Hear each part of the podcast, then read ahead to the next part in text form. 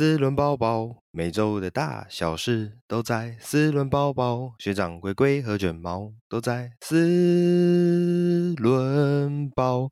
嘣嘣嘣嘣嘣嘣嘣，当当。Hello，大家好，我是米龟，我是卷毛，我是学长。那各位听众，大家好，又来到这个礼拜刚放完劳动节啦。那我们来带一下本周的国外新闻。首先是第一个是福斯的 Polo 小款款小改款正式发表。那其实福斯的 Polo 小改款这个消息已经有稍微一段时间了啦，大概一周的时间。只是因为上礼拜我们在聊上海车展嘛，有有一些比较诶、重要的车型或者是比较知名的车型会先聊到，所以我们这礼拜再来替大家补充福斯小改款的消息。那福斯这次的小改 Polo 的小改款大概是应该是算六点五代吧。其实之前在对六点五代六点五代，嗯，对，之前在伪装车的时期的时候，我们就有跟大家稍微带一下它的一些呃一些内容。那这次等于算是福斯原厂正式公布。那 Polo 其实一直以来算是福斯目前在。入门车型的一个定位，也算是福斯在轿车市场里面算是最小的品品呃款式。这款因为没有 Lupo 了，以前还有一个更小的 Lupo。对对对对对，哎、欸，我觉得有其实有点可惜。对啊，对啊其实 Lupo 以他当年那种两门四座，嗯、然后极短轴距，其实真的还蛮经典的。嗯、我觉得可能真的在台湾不好卖啊。后来有、呃、后来有 Up 啊。哦，对对对，欧洲有 Up 啊，Up Up 在台湾，对，台湾的话比较熟悉的应该是 Citigo，Skoda 的 Citigo 啊，对，它跟 Up 算是兄弟车，嗯、对，但是真的太小了。OK，好，那我们看回来福呃 Polo 这次的小改款的内容啊，那主要大概是在呃整个前脸有一个新的设计，包含它的头灯。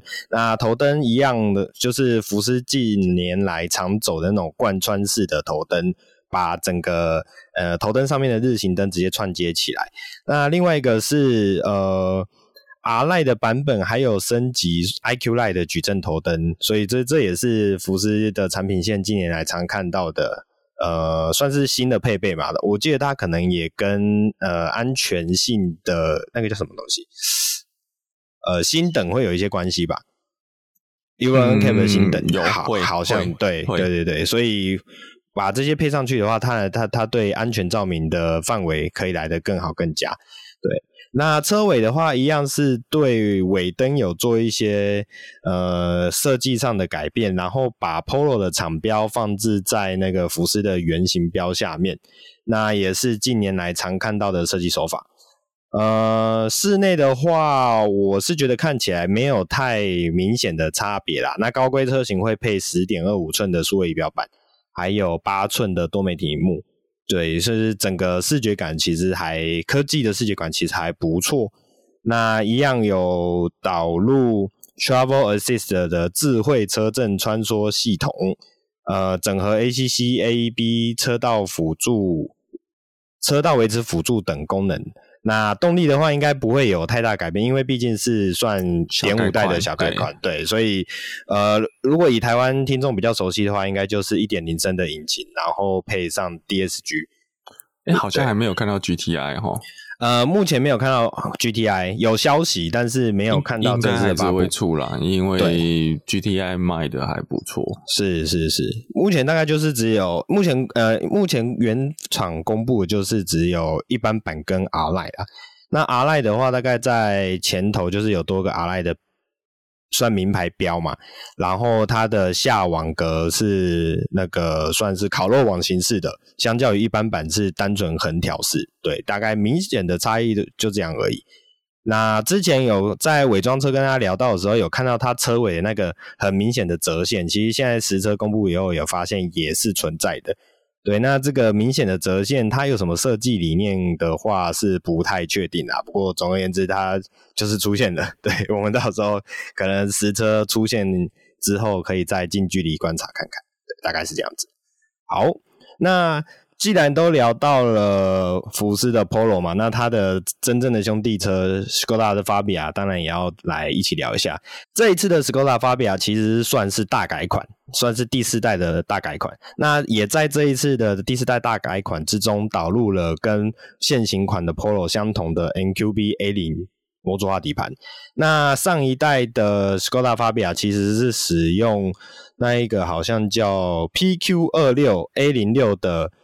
呃，旧的底盘呐，那其实它是跟 Polo 的五代是同一个，算是同一个底盘。那其实那这样看起来的话，Polo 刚发表六点五代的改款，那等于 Skoda 的发表有点慢了一代的那种感觉。不过呢，呃，虽然是慢了一代，但是相信它可以在更成熟的运用到这个 MQB A0 级距的底盘的一些，呃，算是比较成熟的应用设计。那因为目前主要是试出了设计草图以及一样伪装车。哎，我发现 VAG 集团最近在公布一些伪装车的时候，都很喜欢走这种风格，就是明明整台车的外形都已经露出来了，但是他就是故意把车子弄得很迷彩，然后 长得很诡异。没有，我觉得是吸睛吧。然后其实上上照片也好看，因为你以前的那种伪装就是黑白的，然后对视觉其实看起来是不舒服的。对啦，对对对。然后现在那种上贴迷彩，反正贴膜很方便嘛，贴迷彩其实看起来就反而更有话题性。是这样讲没有。其实我认真都觉得，包括像之前我们讲那个 Sony Vision 啊，啊，我都觉得，或者是 e-tron GT。的那个车子出来的时候的那个伪装贴，嗯，我我觉得真的，实际上都买那个车去那样贴是很帅的。是是，我这我可以理解。我只是好奇说，因为毕竟都这些都是官方宣传照，因为我印象中以前所谓的伪装车都是被捕捉的照片，被偷拍的哦。对，很少是官方直接试出，然后一试出却又是这种伪装迷彩伪装，所以我觉得这个呃，对啦，我觉得学长说的主要还是为了。吸睛啊，吸引话题，大概是这样子。OK，那我们看回来这一台车，其实外观的话嘛，外观的话目前还没有太足够的讯息啊。那只是你从目前释出的照片来看，它的大小是真的跟上一代的 Fabia 有明显的放大许多。那一些数据上的资料，比如说车长从车长增加了大概一百一十一毫米，来到四一零三 millimeter，然后车宽也增加了四十八毫米。来到了一七七八 m m 呃，行李箱的标准置物空间也增加了五十公升，来到了三百八十公升。所以在套用呃 MQB A0 平台之后啊，可以明显的感受到它的车格是放大了许多。那其实就是有点像是走 Polo 现在的感觉啊，因为老实说，我上次。在路上遇到 Polo 啊，看起来跟我的五代的 Golf 大小其实没有太大的差别。那、啊、这个就这个就跟现在的现在的三已经跟当年的五一样大、啊。对对对对对对对对，所以对 Fabia 总算是跟上了。好，那我觉得比较有设计感不同，就是跟福斯。不同的那种感觉，主要是在内装啊。那内装里面的话，目前看起来试出的图图样样貌的话，虽然是因为是 A 零平台嘛，所以一样是使用手刹，传统的手刹拉车杆，呃，手拉刹车杆，对。但是在前面的视觉上啊，它使用了。数位仪表板，然后中间的中控荧幕看起来是那种分离式的，跟我们刚刚讲的 Polo 不太一样。刚刚的 Polo 其实是维持现代的那种是算是嵌入式的，那这种分离式的，诶，如果设计的好的话，你会觉得它有比较有科技感啊。那如果设计不好，你就会觉得它就是贴一块平板在上面。不过目前看起来那个 Skoda 的内装设计，我觉得它还是有它的呃程度在。那比较特别是在于它在两侧使用了圆形出风口。还有在是呃方向盘使用了双幅式方向盘，诶，这个就是好像是目前 Skoda 比较常见的设计语汇，就是使用那种双幅式的，没有，因为我们一般一般的主流是三幅式嘛，看起来会比较有运动感嘛，对啊，所以这种双幅式的，我觉得它算是还蛮特别的啦。好，总而言之，这一台车之后，我相信也会有机会来台湾吧，对吧？所以我们可以再来好好的期待一下，一定会进啊。哎、欸，可是我其实蛮好奇一个点，他如果进这一台的话，不就直接打到他现在的 Scala？呃，不同吧？Scala 不不一定有下一代，而且没有 Fabia 跟 Scala，你看是之前就是并行的状态啊。啊、呃，呃，我没有，我你要这样讲哦。呃，嗯、我我们这样回头看一下，Fabia 其实比较就是 Polo 嘛，对不对？对对。那 Scala 其实是对 Golf，呵呵呵。好，然后那阿塔，阿塔是，嗯，阿塔就大一点。阿塔其实比较像，阿塔没有斜背车，阿塔是轿车跟旅行车。哎、欸，有啦，所以它比较像是阿塔，也是。嗯也是斜的，我记得阿塔也是五门开发，哪一哪呃，就是阿塔比亚是，对对对，他们有没有？阿塔比亚是 sedan，阿塔比亚抗丙啊？是吗？阿塔比亚是 sedan 吗？阿塔比亚有 sedan，阿塔的 sedan 是斜背，对吧？对哦，对对对，它它它像。S 像 A 五那样子，对对对对对，哎对对对，它是，但是它还是被归类为 Sedan。嗯，Skoda 之前比较缺乏是像 Golf 这样子的 C segment 的掀背车。嗯，理解，就，就是它刚好一个长短中间浪几额这样。是是，是，但是它那时候有出，但是它当时其实在在那个 Scala 出来之前，它有出一台车去弥补这样子的几句 Fabia Combi。嗯，有你会觉得为什么发比亚已经是先背车，还要再出一个抗比，对，就把屁股加长，其实就是有点像是当年的 Golf 变成 Golf Variant 的那种感觉。嗯，不过因为相对来说，发比亚本身就比 Golf 再更短一点。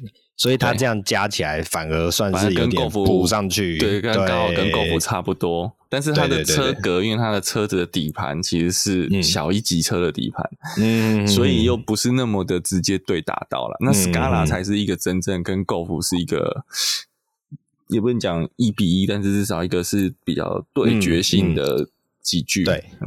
你这样一讲，我突然想到，确实就是 Skoda 的产品线的，我们讲尺寸来说啦，外呃车子的体体积或外观的尺寸来说，确实跟呃福斯的产品线会错开，对，对，因为因为它太容易对打到了，对对对对，我觉得所以也算是原厂的一些巧思在里面。所以你看它的它嗯，Super 就比帕萨大，嗯啊，Octavia 又比帕萨小。是刚好夹，刚好帕萨夹在中间，是是。但是现在阿提奥又出来，不过我觉得阿提奥又是另外一种概念，定位不同，对对，定位不太一样，对啊。OK，总而言之，目前这一台新世代的 Skoda Fabia 预计是在五月会正式发表，然后今年下半年有望在欧洲市场正式贩售。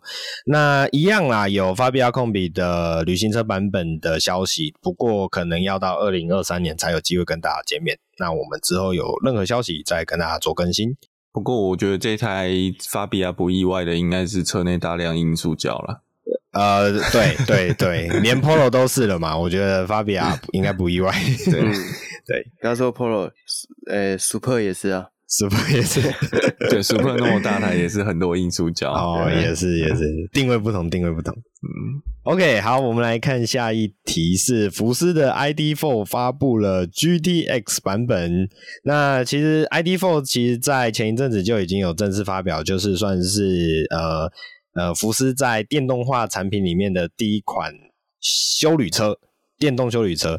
那这一台电动修旅车也在近日发表了运动版。那讲到运动版，其实我们一般台湾的听众对福斯的运动版最熟悉的，应该还是 GT 系列吧？相较于 R 来 R 来讲的话，我觉得啦，对，像是 Golf 的 GTI，对吧？一定是一定是那种。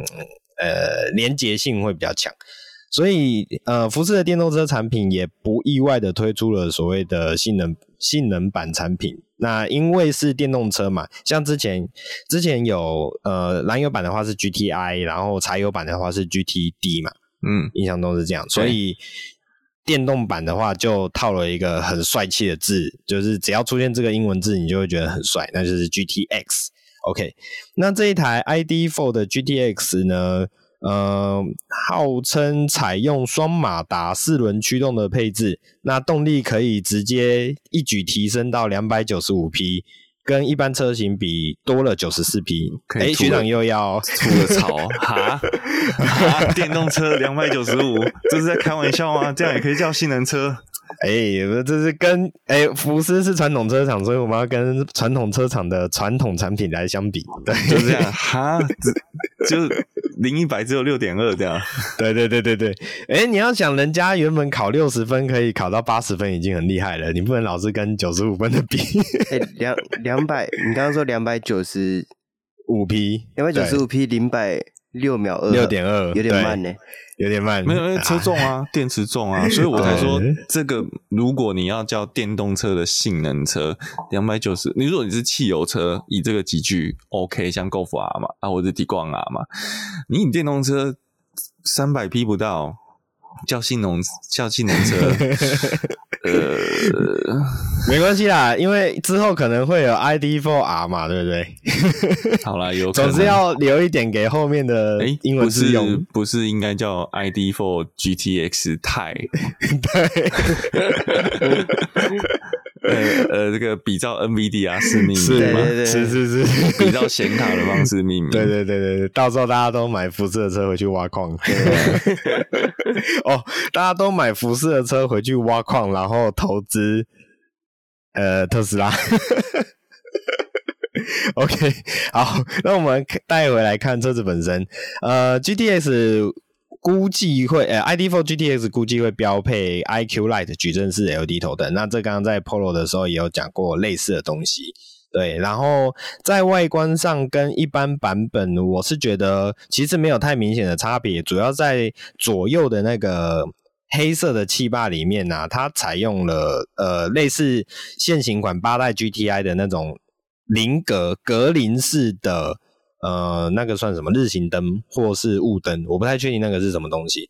反正就是呃，最近福斯的 GT 版的产品，它就会在进气坝里面放那个灯啊。对，然后那个灯就是有别于以往的那种大型的雾灯，它就是那种小小的、小小的格菱格状、六角形菱格状的东西。对，大概是这样子，主要会是这个差别。那除此之外呢，大概就是会有一些呃尾部的一些进气坝啊，然后黑色的老刘尾翼啊，然后呃框的尺寸也加大来到二十寸起跳，那甚至可以选二十一寸，然后采用了前三五八 m i l i m e t e r 的碟盘，但是有一个特别的是，它后面居然是用鼓刹，这个 有现在好像很久很没有看到有配后鼓刹的车子，是不是？呃，不会啊，便宜的车还是有啊，便宜的车，但是 GT。ID Four GTX 会让人联想到便宜的车吗？呃，不是不是，因为你要思考的是对电动车来讲，刹车是不是那么重要的东西？哦，它是必要，但是它不像油车，是你从减速的第一秒，它就是要靠刹车。哦，电动车的刹车阻力前提前段都是电动回冲嘛，哦，你那个刹车的最后功能就是最后咬住那一下。哦，所以在这种情况下，你就不一定是要用碟刹啦。是是是，这这个论点蛮合理的。嗯、对，啊，又可以省钱。OK OK，、嗯、对，而且有提到说，好像奥迪 Q4 e-tron 也是配后鼓刹，对吧？所以这样看起来 OK，对，合理。反正新的产品要有新的思维，所以我们可以继续嗯，鼓刹复活。，OK。那另外的是 ID.4 GTX，据说可以选配 Sport Package 运动套件，这个套件可让车高降低降低将近十五 mm，而且还有渐进式转向系统以及 DCC 式主动式悬吊，然后让驾驶会有多种模式可以去做选择。那除此之外呢，GTX 或是我们讲说，诶、过往的 GT 产品嘛，一样就是在内装上面会有诶特殊的缝线设计以及。特殊的明板，比如说在方向盘上面的明板啊，然后还有在那个座椅上面会有那种烫金的字样啊，大概是这样子。好，那这一台车的消息目前估计是夏季会在欧洲开卖，德国当地的售价折合台币大约是一百七十万，它的竞争对手可能可以直接对标到特斯拉的 Model Y 以及马以及福特的 Mark 一。对，目前看起来就是嗯，电动版的修理车，然后运动化的产品，对吧？广告拍的是还蛮好看的啊，老实说，我看着它的那个发布广告，对吧？所以有兴趣的人可以去查一下，看一下这个产品有没有有没有打动你的心。OK，那在发布福斯 ID.4 的 GTX 的同时啊，原厂也一起连带的发表了 ID.5 Coupe 的预告，这就是等于是现场没有实车了，它就是播出了那个预告影片。那其实我们来看 ID.4 的外形设计的时候，它已经跟传统的修理车比较起来，已经是比较偏流线的哦。但是除此之外呢，一样福斯一样在原厂有推出所谓的酷配版本。那酷配版本的这个设计，其实现在这几年的设计浪潮，这也是蛮大家都这样做啦。比如说，呃，像同一个集团的奥迪，我们之前就有聊到，都会有 Sportback 版本的。那这一台也不意外，就是有 ID.5 酷酷酷配这一台车。那这一台车的车头其实跟 ID.4 看起来是没有什么太大的差别。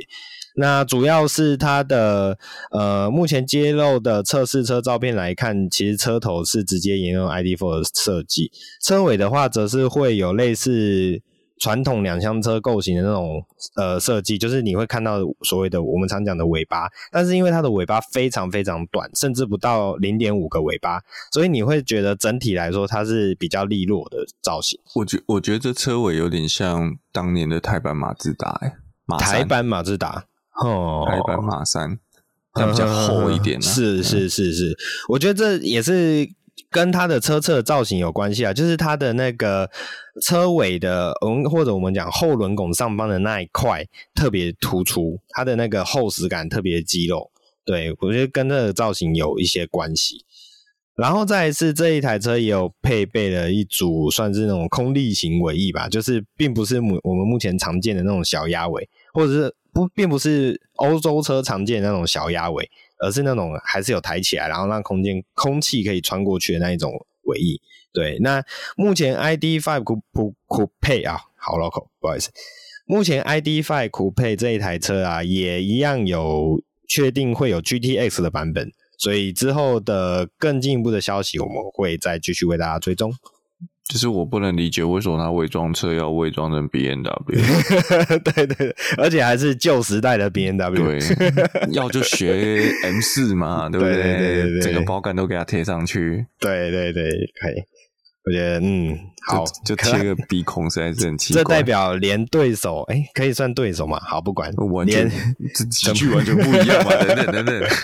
OK，好，连福斯都比较怀念小鼻孔的 B N W。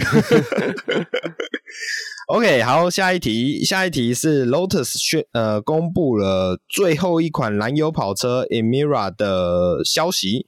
英国跑车品牌 Lotus 呃，在最近的线上记者会中确认了即将有一台新车系的开发计划。这辆代号 Type 一三一的全新跑车，预计将会命名为 Emira。那这 Emira 的意，Emira 据说是有指挥官啊，或是领导者的意思，所以有点像是我们那个玩枪里面的 Commando 那种感觉。啊，这个会不会太那个 军事宅梗？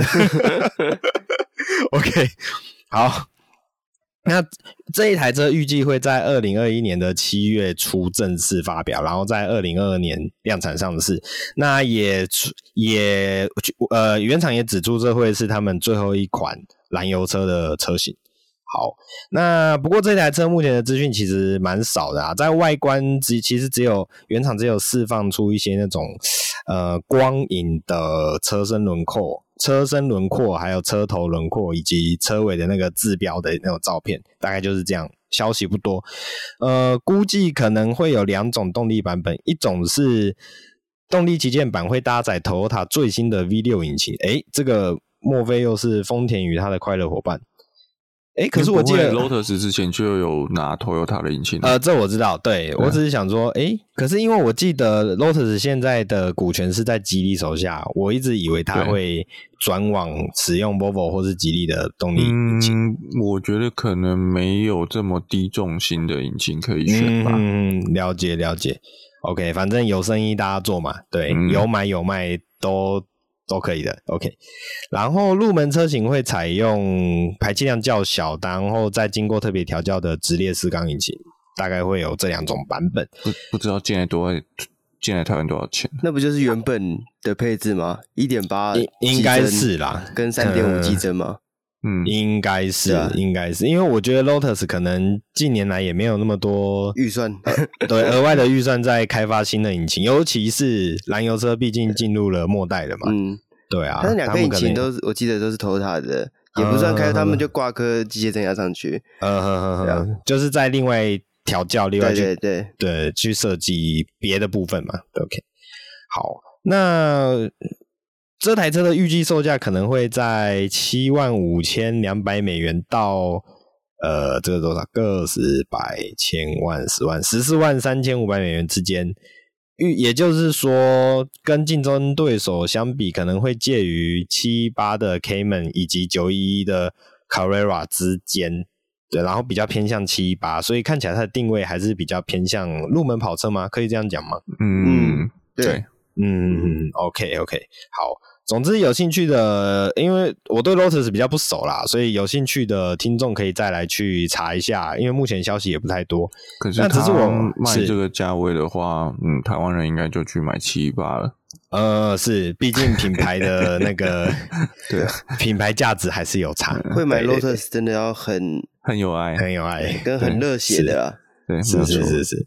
OK，那我看到这个消息的时候，他试出的那个车头照啦，我第一眼想到的是那个 Toothless，呃，诶，卡通的 Toothless，不晓得两位有没有 那个什么驯龙高手，驯龙高手的那一只黑色的龙，对，了解主角那只龙，尾巴被削一半的那只，对对对对，因为它整个脸宽宽的啊，然后露了两个会发亮的眼睛，对，还蛮可爱的，所以。诶、欸，有兴趣的小朋友自己去查一下，叫爸爸买这台车给你。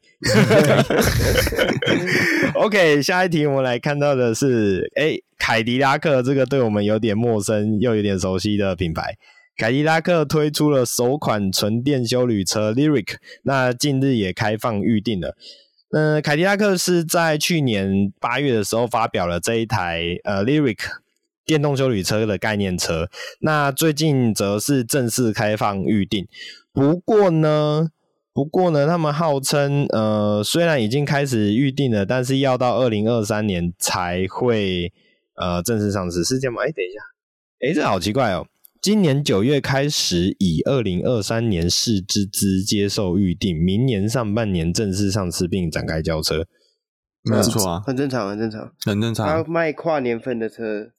对，嗯，哦，二零二二年卖二年，对，二零二二年是其实是从二一二零二一年中就开始卖，是是是是是，OK，好，好，那这一台车的话，其实算是呃，我们先讲一下凯迪拉克这个品牌啦，因为其实我们之前有跟大家在聊台湾的呃车辆销售车辆销售情报的时候，其实也有看到有人自己把凯迪拉克的车子引进来。OK，对，所以大家比较有印象的话，可能早一点的听众才会有印象了。凯迪拉克其实以前是有在台湾有在销售的，其实那时候是挂在裕隆通用底下。对，所以当有人在车版问说凯迪拉克这个品牌的时候，我就会看到下面有人推说玉龙还我通用，类似这样子的东西。对 对对。好，那凯迪拉克其实如果对美国的影视文化比较有印象的听众朋友，应该就会比较稍微熟悉一些。反正就是那种，诶、欸，呃，车子车头非常的霸气啊，然后壮阔啊，然后有那种盾形标啊，然后常常就是什么特务机构会开的那种高级修理车的那种感觉。对，嗯、那叫 Uber 我另外哦，我叫 Uber 对。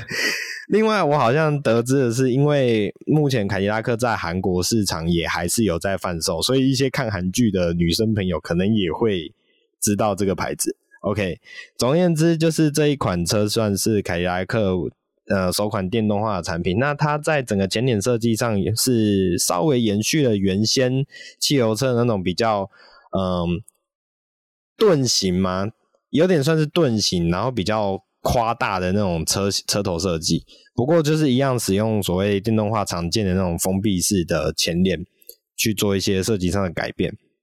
那另外一点是，它的头灯移到了两侧直立的，而不是以前传统那种设计感，算是蛮有前卫性啦。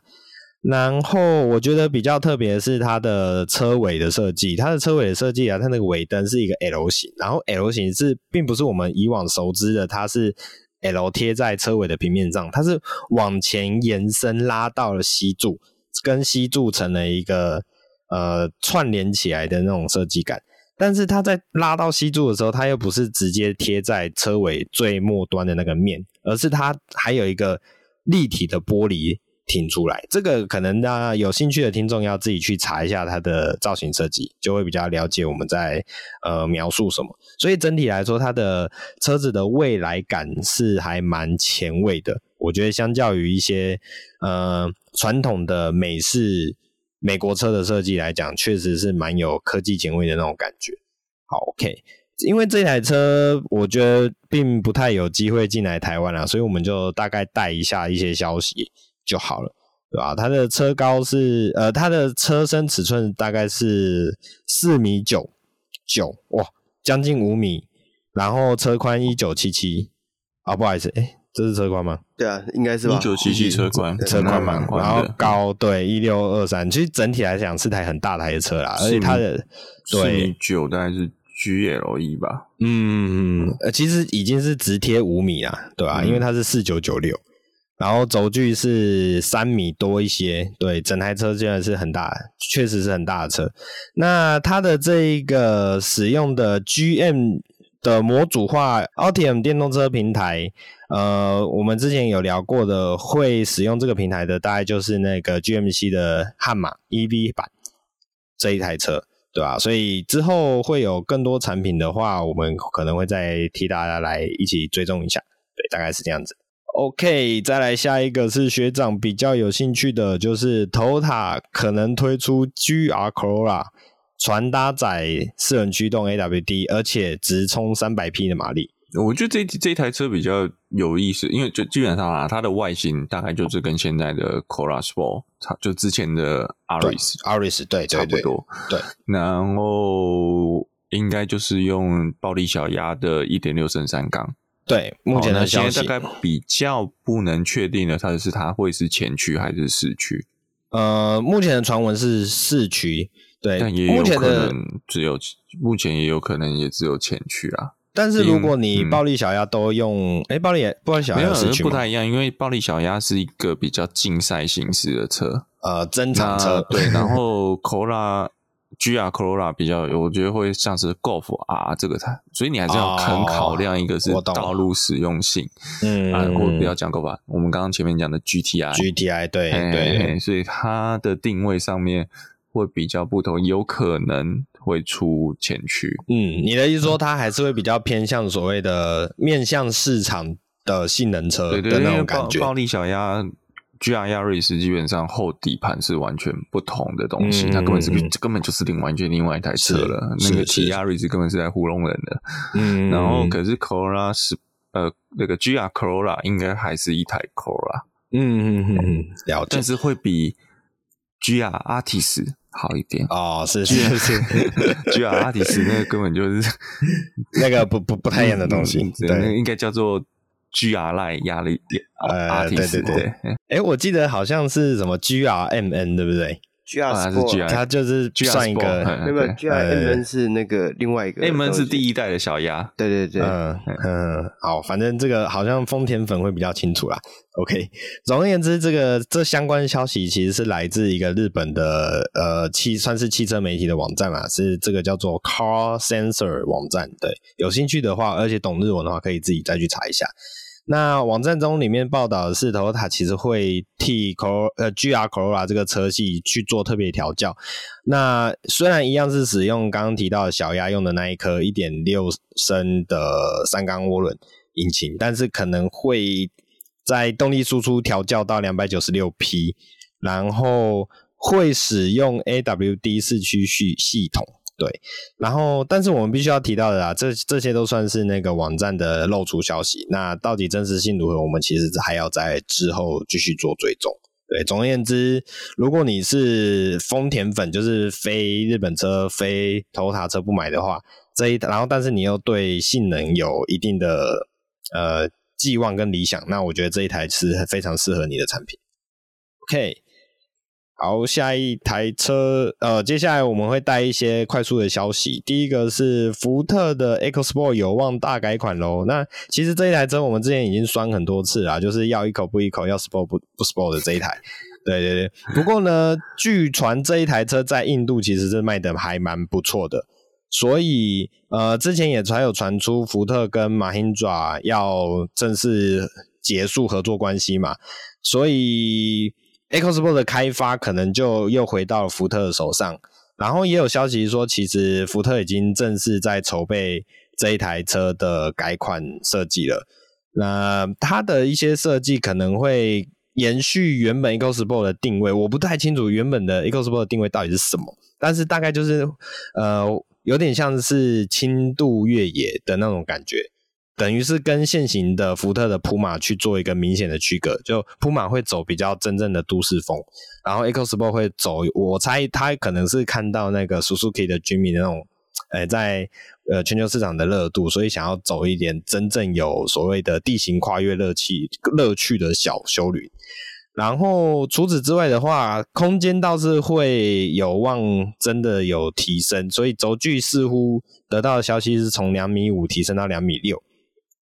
然后会搭载目前福特使用的1.5升的三缸涡轮引擎，大概是这样子。所以也许这一台之后还有没有机会再进来呢？不知道，我们可以再期待一下。不过我想我是没有很期待啦，因为我还是比较想要铺满。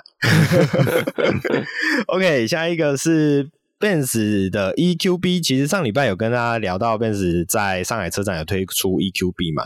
那学长特别想要补充一下，诶，这一台 EQB 有玫瑰金配色，对对对，它除了你的车身外形是使用玫瑰金配色的烤漆之外，它连内装都使用非常精致的玫瑰金去做各个点缀，比如说最直接看到的就是那个圆形出风口。然后还有你的一些呃旋钮上面的那个呃点缀的线条跟呃亮发亮的那种视觉感，还有再来就是你的座椅座椅的中间的那个那个叫什么啊？网状还是什么？好，反正你的座椅中间会也是会是玫瑰金跟黑色的双色配。最重要的是你的车钥匙也有令人感到奢华的玫瑰金闪耀着你。握在手上的那个小棒棒，对对，整体来说真的是还蛮好看的啊。OK，学长有想要下单买一台的吗？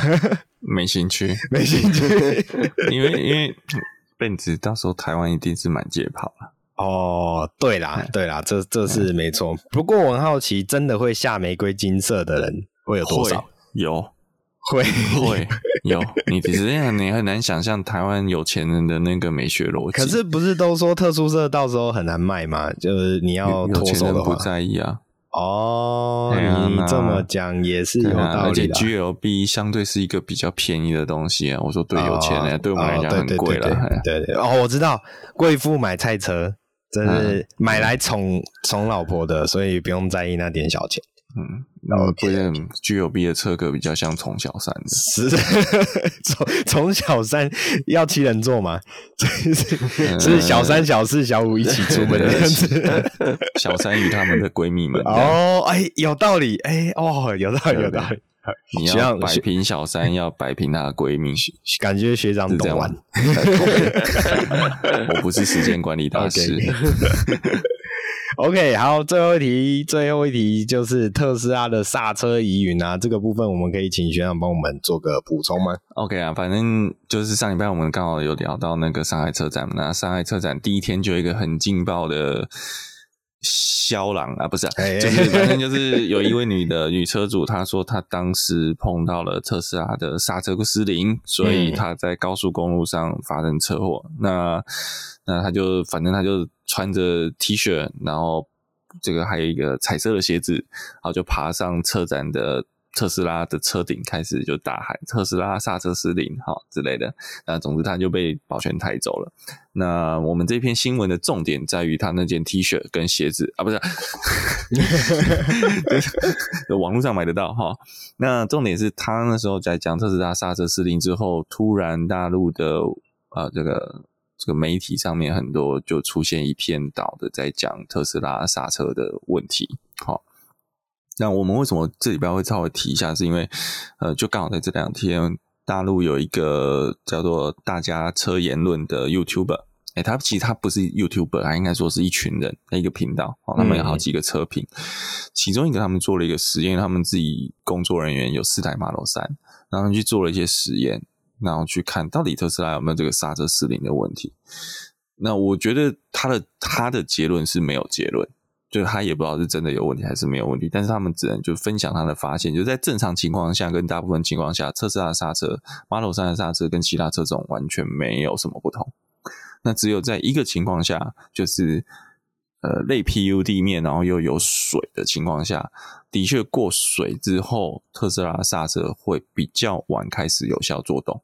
嗯，哦，前面会变得比较硬，但是他们不知道为什么，而且他们也在另外的场地就重置不出来了，所以只能说这个只是一个资讯给大家参考啊。嗯，那其实这个又回头，其实之前那那一位在车展上抗议的那一位特斯拉当下也有出示他的就是调出来的刹车数据，好，然后被那一位女士的先生说这侵犯隐私，嗯，然后这个我觉得这就很环路啊，你。不公布，你说人家这个刹车失灵啊，人家公布了，你说侵犯隐私，那到底要人家怎么做？嘿，这个真的是很两难。然后重点是，其实他最后也摸不鼻子，因为那个数据一公布，他当时就开一百一十八公里啊，啊，特斯拉的确帮他减速掉了四十几公里啊，最后撞上了嘛。嗯、那呃，只能说这个这个这我因为我们没有没有现场画面啊，我们也很难评论到底发生什么事，也有可能是女生真的有踩。那特斯拉的刹车有感应到，可是他没有说刹车踩多深，那所以总帮加太慢，这也是有可能的，我们不知道。但是至少大家车言论的影片看起来，正常状态下，特斯拉的刹车应该是没有什么太大的状况。哈，不过这个 Who knows，可能后面还会继续有更多的资讯出来。嗯嗯。我我在看那个 YYP 的那一个影片的时候，我看到下面一个留言，我觉得他讲的蛮有道理的，就是因为他在地下停车场有重现出类似的状况，但是他们在自己的实验环境又没有。对他，他有讲到有人在怀疑的，你在讲的是不是有人怀疑说跟他的视觉判断有关系？呃，就是地下室的那个判断。哦，没有，我想讲的是那个，因为地下室里面是用 PU 胶嘛，然后他们是。把 PU 胶弄湿以后，所以他的车子经过的是先是湿的 PU 胶，然后再进到干燥 PU 胶。对，但是他们在自己的实验场地的时候是呃防水布加对洗衣粉的打滑状态，打滑状态。但是他离开打滑状态回到的路面是干燥的柏油路。对，所以有人在推测是一样是那种 PU，因为 PU 胶的粘性，即便是干的，它相对于柏油路还是有不一样的。呃，性能呈现对数值呈现，所以有人认为说应该要还原的是干燥的滑，呃，干燥的打滑，就是后面应该要再延长它的防水布，对对对对对，水这样，对对对，类似这样子。我觉得也许有它的道理存在啦，可能他们下个礼拜就会再出一集了吧？是是是，对吧？不过总而言之，这个状态、这个状况啊，或者是说这个消息，其实在对面那边是还蛮。有蛮多的影响，就是很多，我是看到很多停车场其实是拒绝特斯拉进入，对啊，对啊，然后那个是甚至广东高速公路某一个入口就特斯拉拦下来，全部不给上啊，嗯嗯嗯，特斯拉与狗不得进入。呃 我觉得我个人觉得非常腹黑，就是你刚好这个礼拜，嗯，有一个大陆车电动车界的也算大大宣布吧，但是你还没看到东西嘛。嗯，就是华为要做车了嘛？对，有，对对对对对。所以这个政府啊，不是啦，就是我们不是我们，是他们，他们要挺国车，要挺华车，挺米车啊，那就是要下下特斯拉线了。是是，我个人觉得是这样子，给马斯克一点下马威。对，啊，顺便接手这个特斯拉的大陆厂，国有化。是，OK。总之，这个我们可以后续再继续追踪到底。你那个还有一个另外一个更好笑的是，那个另外一个女的也来蹭热度，嗯、然后她就把她的特斯拉开到那个特斯拉经销站前面，然后就贴大字条、大字幕，嗯、然后反正就是她的状况是，她开车出去，然后她的车被左边的车撞到，嗯，好，然后他说特斯拉刹车失灵，问题是那个有影片，那个超夸张，那就是台湾的三宝开车，你你穿越大马路口，你不看左右来车，嗯，然后你被自行车撞到，是，然后说特斯拉刹车失灵，是是是，对，我只能说对面的维权手段是非常的呃推陈出新。嗯。OK，好，我们国外新闻就到这边。好，那本周的国内新闻呢？第一则新闻就刚刚提到的哈雷机车，那其实我们之前已经有聊过了。那这次再提是因为贸易商已经有接单价出来了。那对，因为他验过了，对，终于验过了。那这比较特别的是，它不是由总代理所引进的，它反而是由贸易商元气转速引进的。那报价是一百六十八万，其实比当初的预售价是一百九十九万要便宜许多啊。那我觉得保养的地方是可以提一下的，因为根据国外经销商的建议，它第一次保养是一千六百公里，那接下来是每八千公里保养一次，然后电池组有五年不限里程的保固，所以我觉得其实，诶，以保养来讲的话，听起来是还蛮划算的。如果跟油车比起来的话，就传统它这台车使用上还是一个比较尴尬的，它续行里程啊，两百五十公里。不是很够，对，而且它应该也没有什么快充之类的，应该只能啊、呃，有有有，它有快充，但问问题是你没有快充的点啊，嗯，哦，就是就是，我不确定它的这个要再做多研究啊，我不确定它的充电规格是不是我们常见的那个规格，汽车的那个那个那个什么嗯，CC One 是不是？嗯。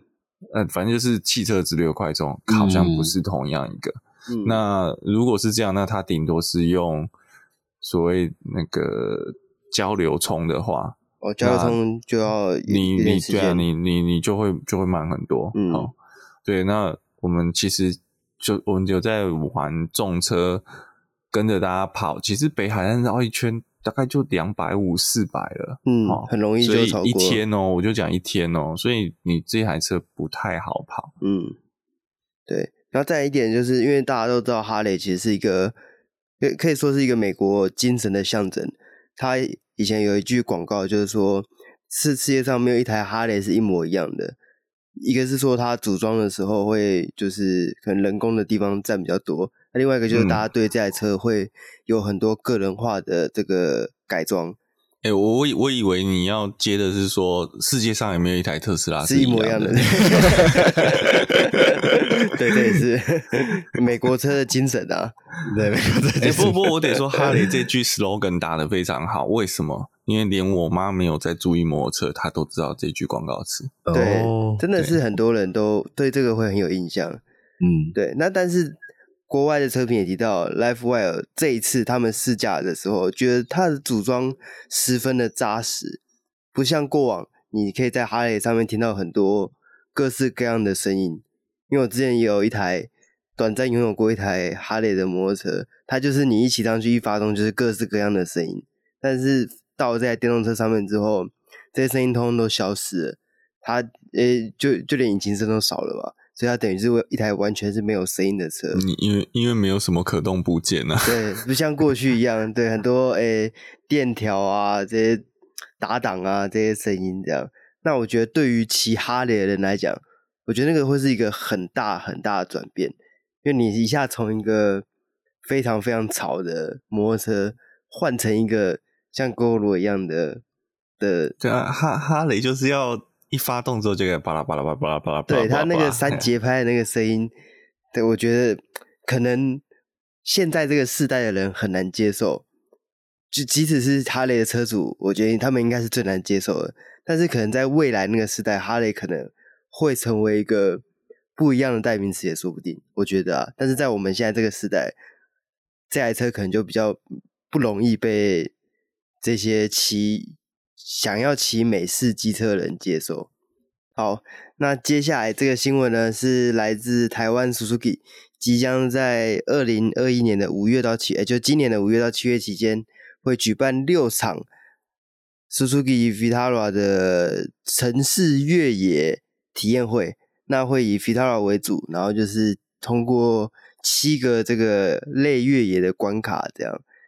那我看里面其中的几个关卡，大概只真的讲的称得上越野，大概只有三四个这样，它还有一个什么后侧警示系统体验，我觉得这跟越野应该是没有什么，这不是抄我那以前的，没什么关系。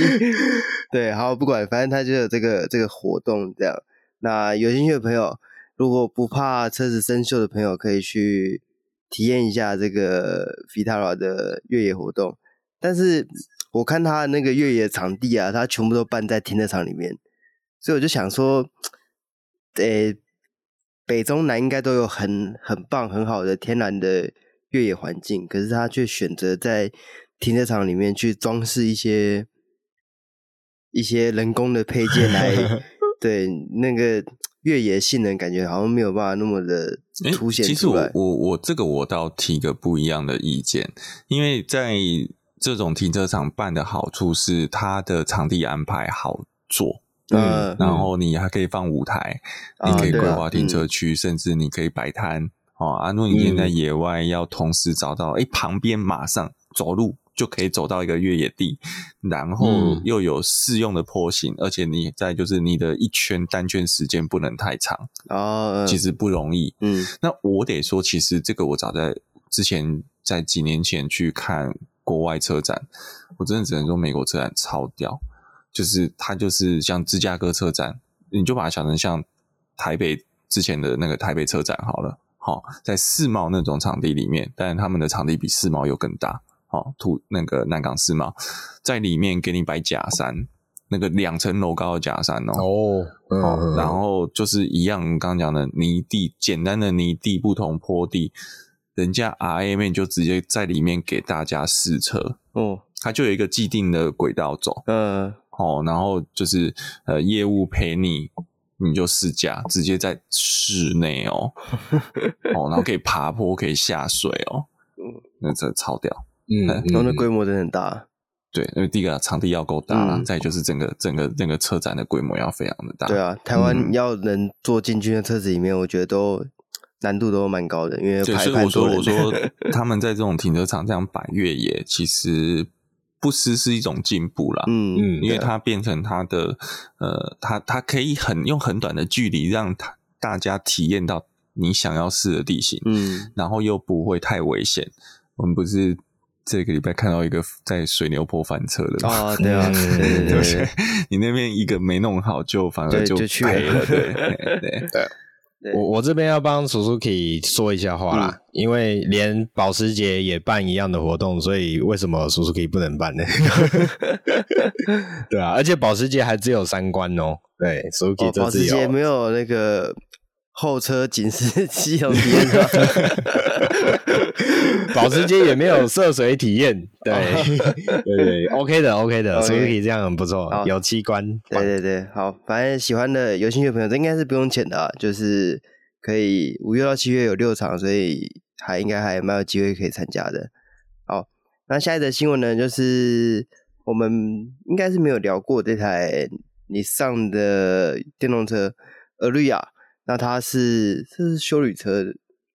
其实对，修旅车，对，算修理车。那这台车是 Nissan NEXT 的品牌转型的首款作品啊。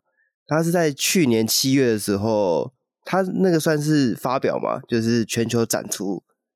嗯，对，算发布啦。对，对，新新产品发布。对，因为我目前看到的消息是在国外都还没有正式的开卖，但是台湾已经有车被捕捉到了。嗯，就在台那个桃园机场就已经有车被民众拍到。但有趣的是，这台车，Nissan 已经表示说不是他们导入国内的，嗯、所以这台车可能是贸易商在国外都还没有发布的，就都还没有正式开卖的情况下，就已经将车子导入台湾了。所以我觉得，所以还没有正式开卖吗？我目前看国外的新闻是没有正式发售。当时发布的时候，预计二零二一年初会在欧洲、北美以及中国市场上市。因为当时呃，对，因为我现在看到的是都还在预售当中，对，对，就连自己日本市场都还没有开始卖。嗯，对。嗯、那其实台湾裕隆也也有宣布说，未来会导入这个车款，但是他们就说现在这一台被拍到的不是他们进的。嗯，对，所以我觉得就蛮特别的，就是说水货商居然去进了一台。尼桑的电动诶修理车，我嗯，然后我这边提一个另外一个想法，嗯、也许可能不是水货商，也许可能是呃零件供应商或什么什么呃，哦、他是进来测试的。对对，就跟之前那个捕捉到的哪吒哦，对对，还有就是台湾的中小企业要去做它的零件，所以弄甚至甚至可能是系统代工，就是里面的电控系统的代工公司，嗯嗯，然后要有整车去做一些数据收集。哦，对，有可能。所以我觉得这个会比水货商弄进来的可能性更大，尤其是因为你现在国外还没有正式贩售的，对对。对啊，然后这台车从外观上来看，我觉得车头长得很像 HRV，然后车尾很像 U 六，这这就是 U 六吧？你不要骗我啊！哪壶不开提哪壶。对，电电原来是电动版的 U 六。对，我我要强烈，我们要正式的提出严正的抗议，就是那个日产，你不要派人在我们三亿里面做间谍。对，那我看到它的内装啊，我觉得它中控的那个，那应该是调冷气的那些按钮啊，嗯，我觉得它的设计还蛮有质感的，嗯，就是它从那个木纹饰板里面透出来的那种感觉，我觉得那个设计感还不错啊。对对，然后我觉得相较于外观，它的内装好看很多，嗯，而且也没有 也没有太多荧幕，我觉得现在很多电动车追求很多个到处科技感，对对对，但我觉得。这台修理车，它在内装拿捏的还还不错，还行，还行，对对，对，对吧？好，不愧是沙发大厂，对。对。对，好。哎，不过我现在看它也是采用双幅式，哎，现在好像很流行双幅式方向盘。这几年，呃，我发现就是宾士在引领，宾士对宾士，宾士从 S Class 吧，对对。对，嗯嗯嗯嗯，是是是，宾士把大家带入四幅、三幅，现在回来双幅，是，对，是。呃，大家什么时候有舒服是方向盘的？好，不是。好，好，那接下来下一个新闻就是，应该是所有新能车迷这个这个发表会，不管是大小车媒，应该通通都去了啊。就是上礼拜这个 B N W 的 M 三 M 四 Competition 的发表，那售价是 M 三是五百五十五万，那 M 四是五百五十八万，所以差两个门，只差三万。少两个门多三万，少少两个门多三万，哎，这不太划算。因为因为你门板变长了，成本变高。哦，那个玻璃变大片了。对对对对，对。那国内统一是进这个五百 SP 的 Competition 的版本啊，那都是后驱的设定，因为它四传的版本我记得是第二季才会上。那搭配了这个 M Sport 的。碳纤维的铜椅啊，碳纤碳纤维饰板啊，加上最新的这个甩尾分析系统跟专业赛道驾驶系统，那为什么没有进 M4 跟 M3 是直接进这个 Competition 版本？是因为入门版的 M3 跟 M4 是只有手排的，我记得是这样，所以他才会选择进这个 Competition 版本。但是目前有传出第三季的时候可能会进手牌的。版本到时候再来看看。那这一次这个外形上就不用讲，大家最最让人惊讶这个很大的水箱护罩，很多车迷都说哦，其实现场看的时候就没那么难看了。但其实我我到现在我都还是觉得还蛮难 让人接受的，蛮难看的。因为我在路上已经有看到好几次，对，我有看到四系列，对啊，呃，他就实在是不行啊。对 我。我也觉得不行，没关系，我们再要跟喜欢的车友提一下，国外已经有那个改装套件是把 B 孔缩小。Avante 啊，Avante 有出那个宽体版，不过他那个要把引擎盖一起换掉。嗯。哎，是哦，对，它 Avante 会配合他那个造型，它引擎盖是一起式。不过以以它那个改版方式，已经引擎盖算小事，因为它是甚至改宽体，所以其他的左右前叶都是换掉的。嗯，呃，就可以把它改回 F 四代的这个小鼻孔了。哎，我看到的是另好像是另外一个 Pre Prior Design。哦，这又是另外一个了，是不是？另外一个，不管是哪一家改装厂，都争相要把它改成小鼻孔。对你，你至少目前还没有看过有哪一家是把它扩孔的。对对对对对，应该不容易啊。对，所以没关系啦，就是喜爱的车友们赶快下手吧。对，对啊、如果你终究要改的，不喜欢的话，你买再把它改掉就好。对对对对对，没有错。那另外一点，其实我觉得这次的价钱呢、啊，其实 M 三 M 四卖到五百多万，其实都比过往还要再更感觉更高阶了一点。因为其实、呃、有一个不一样哦，以因为它第一个它这是 competition 的版本，嗯、对，本来就比标准版更贵。嗯，然后再就是说，就算是标准版，它的动力也比 F 四代又再拉高了一些，确实。所以成本上，我觉得是比较高的。嗯、就是车子越越，那我觉得它也要锁定另外一个客群，就是呃，我我觉得是他要直接打上层的啦。因为讲真的，你如果进一个比较标准的，反而我觉得在台湾的买家比较不会买。为什么？哦，那我就去买外汇就好啦。嗯，对，我反而买个我我只是要买个。我只是要 M 三的话，呃，或 M 四，那我去买个外汇车就好了。嗯。那反而你今天会去买到总代理，我就是要一个高端看得懂的尊爵。对，那我就是干 脆干脆就攻顶了。嗯，对，没错。我这边可以弱弱的问一下，Competition 版跟一般版会有什么差别？动力上比较不同，所以动力动力在往上，引擎同一个。动力在往上拉，哦、然后悬吊应该是差不多的。那呃，有一些用料上可能还会再更好。我举个例子，像、嗯、呃那个 B M two M two 就有出，其实之前就有，这不也不是这一次才有的。F 四代的 M 三就有 Competition 版，但是我觉得以前 M two 也是对。那 M two 那个时候就是先进了一般的 M two 嘛，然后就是那个比较。比较阉割版的 S 五五，哎，N 五五，N 五五，对，它是先 N 五五上调，用了一些 S 五五的套件，呃，那它的马力就只有三百一吧，我记得，对对对，嗯、就是你会觉得，哎、欸，这好像不是一台 M 卡的动力，嗯，那后来就出了真的落了 S 五五的 M two Competition，嗯，那我觉得它就要四百，是不是？还是三百六？也是四快四百，我记得三百。对对对，就我你都讲原装，先不改它。对对对，那那个改上去都是很有潜力的，嗯，那里面就整个就不一样了。对啊，嗯，我觉得以前的 Competition 有点像是它小改之后又出了一个性能更高的车款哦，但这次这次反而是同步推出。没有啊，就其实你看。